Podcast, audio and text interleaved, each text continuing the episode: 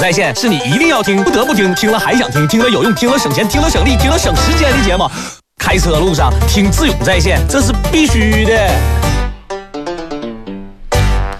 对了，小邵，你把那个智勇在线微博上的那个视频，呃，让大家在智勇在线公众微信号左下角节目直播上拉条里面那个路况里，让大家看一看。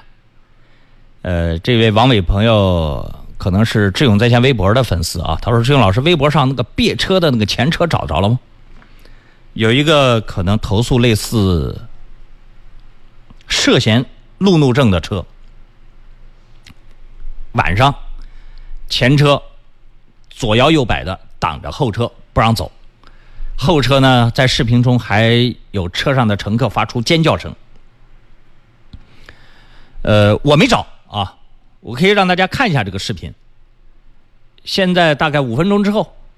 各位到智勇在线不用五分钟，应该是一两分钟之后就可以到智勇在线公众微信号左下角节目直播上拉条，找到路况，点击进去可以点开视频看了。我为什么没找？我在留言转发他那个视频的时候，特地说了，请文字描述出当时事情发生的完整经过，我来收拾他。他没有，而且举报。记住啊，举报都是要求实名举报的。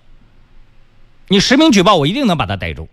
我曾经也给大家讲过，全国公安交警现在有这么一个意识：网络上举报的一些路怒症啊，仅限于路怒症这种危险驾驶的行为，基本上逮一起要认真抓一起。为什么？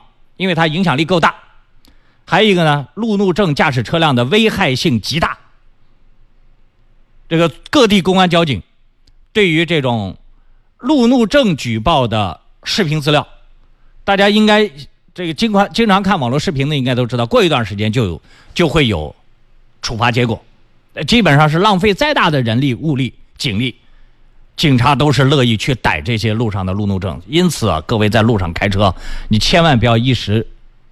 一时这个头脑冲动，要不你平时是一个文质彬彬的好人，因为你在路上开车有一些不良举动，完了，要入狱待几天，多丢人啊！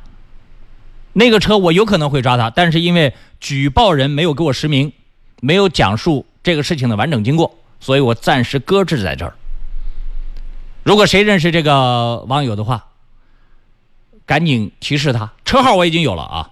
抓那个前面左摇右摆堵路的那个车，抓住他不难啊！机动大队大队长前段时间一直给我讲说，哎，还有没有路怒症的车？我这来收拾他。所以大家日常生活当中发现的身边的路怒症的车，大胆的发我这，发我这啊！南京交警对这个。群众举报路怒症引发危险驾驶的这样的情节，有一起逮一起，绝不绝不姑息迁就，而且是从重处罚。